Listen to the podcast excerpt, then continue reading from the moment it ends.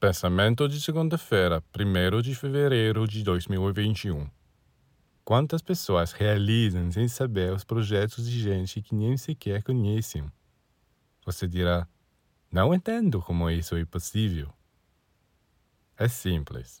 Pensamentos e sentimentos são poderes atuantes capazes de influenciar seres que, por sua estrutura psíquica, estão preparados para captar as ondas que outros os enviam.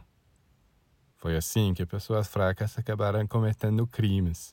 Elas foram levadas a fazê-lo pelo poder dos pensamentos e sentimentos negativos que outras pessoas emitiram, projetaram. Ora, como a justiça humana não é clarividente, não puniu os que lançaram no espaço tais pensamentos e sentimentos criminosos, mas sim os que executaram, quando na realidade estes não foram os verdadeiros culpados. Claro que eles foram culpados de terem se abandonado e se enfraquecido ao ponto de tornarem-se instrumentos de correntes maléficas.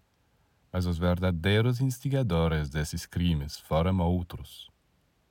Portanto, preste atenção a seus pensamentos e sentimentos, pois eles podem ser realizados por outros.